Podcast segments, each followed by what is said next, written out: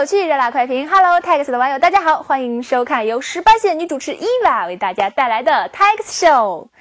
一直憋了两年多的网络约车管理办法，在无数次跳票之后，终终终终终于出台了。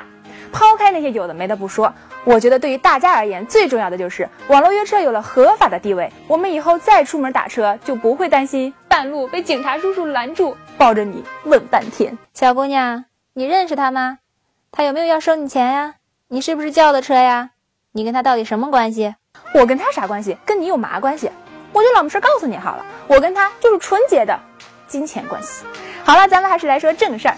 网络约车管理办法出台没两天，滴滴和优步就合起手来搞了一个大新闻。八月一号，滴滴出行宣布收购优步中国。哇哦，这两家感觉憋大招已经憋出内伤来了，就等着上面点头呢。政策一出，这两家中国最大的网络约车平台就开启了一言不合就合并的模式。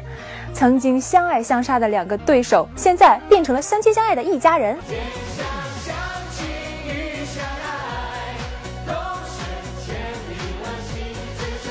呃，说他们是一家人，一点也没错呀。滴滴总裁柳青和优步中国的老大柳真，他们的关系也不是什么秘密了，大家都知道吧？一个是柳传志的亲闺女，一个是柳传志的亲侄女，难怪要合并呢。你说这俩姐妹老斗来斗去也不是个办法，这要是逢年过节的两个人坐在一起，这清真姐妹好尴尬呀，有没有？大家别忘了，还有一个叫神州租车的平台，干爹是柳传志的联想。你说这大家子人要是凑在一起，那不就是中国网络约车首脑论坛吗？曾经也有人问过柳传志，你说你们一大家子人关系搞得这么复杂，你是怎么想的呀？柳传志说了，嗯嗯嗯，我平常是不怎么管的，我老婆是坚决反对的。哇哦，原来促成两家合并的不是别人，就是柳传志背后的女人。这次的合并到底是大鱼吃小鱼的成王败寇，还是酣战了八百回合之后的握手言欢？现在也都不好说。但是我们不该忘记的是，正是由于这两家公司的拼搏与汗水，让中国的用户体验到了从未有过的出行方式。也正是因为这两家公司在中国的烧钱大战，让很多朋友能够享受到低廉的出行体验。啊，所以呢，对于这条新闻，我不黑也不喷，我只是想说，补贴别停，好不好？接下来说的这条新闻，绝对是基友们最为关注的，那就是 Note 7。周二晚上，三星在纽约召开了发布会。发布会的内容呢，主要就是证实了之前关于 Note 7的种种传闻，顺便发了一台手机。的确。在众多媒体人和消息人士的关注之下，这个 Note 7啊，可谓是一点神秘感都没有。要知道，这样的待遇都是对门家的苹果才有的呢。至于配置，这次的 Note 7呢和 S7 啊基本一致，大家也应该理解一下，毕竟他们的工程师们只有短短几个月的时间，你要是再逼着他们有什么突破，估计也只能是逼他们去上吊了吧。但是呢，三星的设计师可没闲着，他们成功的把 Note 7给掰弯了，不仅是后面弯，前面也没直起来，是前后都向中间收拢。这个目的就很明显了嘛，就是为了证明比一分钱的硬币还要薄不少。哼，真心机。当然啦，作为年度最受关注的产品之一，三星也不能说新瓶装旧酒的就拿出来卖嘛，大家也是不认账的。作为最大的安卓厂商，他们也还是要有一点点突破的，所以他们就祭出了虹膜识别技术，据说是瞪一眼就能解锁啊。当然了，对于中国的近视力来说，好像也没有多少人能够享受到这个功能。不过，虹膜识别技术有一个功能，绝对可以算得上是宅男的福音，它就是支持文件的加密。你们手机里的一些学习资料终于有了去处，比如说像人民艺术家苍老师的视频资料呢，也知道放哪里了。妈妈再也不用担心你的英语学习文件夹会被别人看到了。同样是八月二号，同样是在纽约，还有一件非常科技的事情，那就是凤姐开直播了。我在半个月之前就说过，咱们的凤姐那绝对是直播金句月入百万呐！我怎么说来着？凤姐现在一次直播就能够赚三万块钱，这要是每天直播一会儿，那不就是月入百万吗？凤姐在直播里说的第一句话就是：“这个也美颜也实在太过了。”哎呦，这一看你就是在国外生活太久了，完全不了解我们国内的行情。这要没把你美成范冰冰，那都算失败的。哎。好像范冰冰也入不了凤姐的法眼呢，因为她在直播中说：“哦，但是美国人普遍认为我长得比范冰冰要好看一点。”呃，呃，凤姐这样说呢，也不是没有道理的。毕竟人家有学识啊，有修养啊，还在直播里给大家普及了一下关于纽约的地理知识。比如说，像什么纽约和中国相差了十二个小时，北京时间是晚上已经九点了，但是在纽约呢，现在已经还是早上的九点。看这种节目可比那些唱歌跳舞的有营养多了，你觉得呢？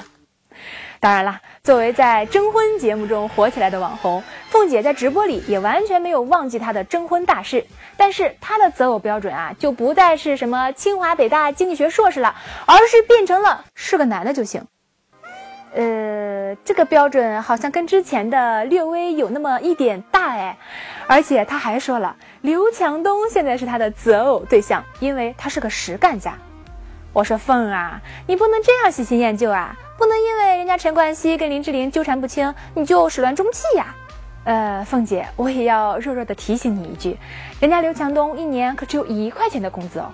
嗯，不过我觉得你肯定认为，只要两个人有真爱，一定能够过上幸福美满的生活。奶茶妹妹，你觉得呢？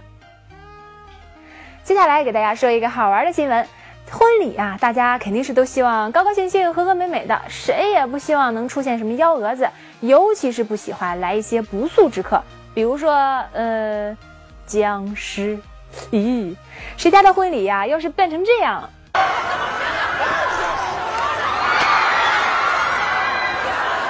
我觉得这婚礼策划师肯定是第一个被咬死的。不过还真的有作死不嫌事儿大的，美国一对新人啊，就办了一个以行尸走肉为主题的婚礼，啊，结果就是这个画风就变得有点，嗯，口味奇特。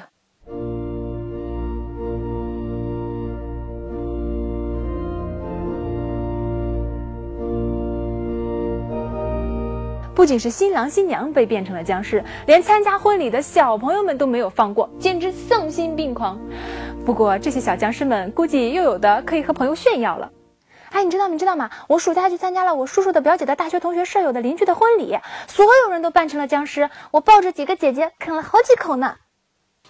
上一条新闻的熊孩子呀，要是搁在中国。绝对是跟那些有意思的婚礼啊没什么关系，因为一到暑假，中国的家长们就变成了虐孩狂魔，什么暑假班、辅导班是蹭蹭蹭的往孩子身上揽，哎，小朋友们有限的假期投入了无限的补习当中，我觉得这些孩子们的内心在假期里都是崩溃的。不过也有一些家长是真的很开明哦，他们心疼自己的孩子由于暑假作业太多而做不过来，想出了一个惊天动地的好办法。那就是从某宝上找代写给孩子们写暑假作业。我的天哪，怎么会有这种家长呢？暑假那是孩子们提高自我的绝佳时机，老师们也是通过这种方式让同学们不至于落下功课。你这种行为严重阻碍了同学身心健康的发展历程，绝对的影响了孩子的价值观。你这样不就是明摆着要告诉学生某宝是万能的吗？不不不不不，这不是最重要的，最最最最重要的就是我爸妈当时怎么没这么想呢？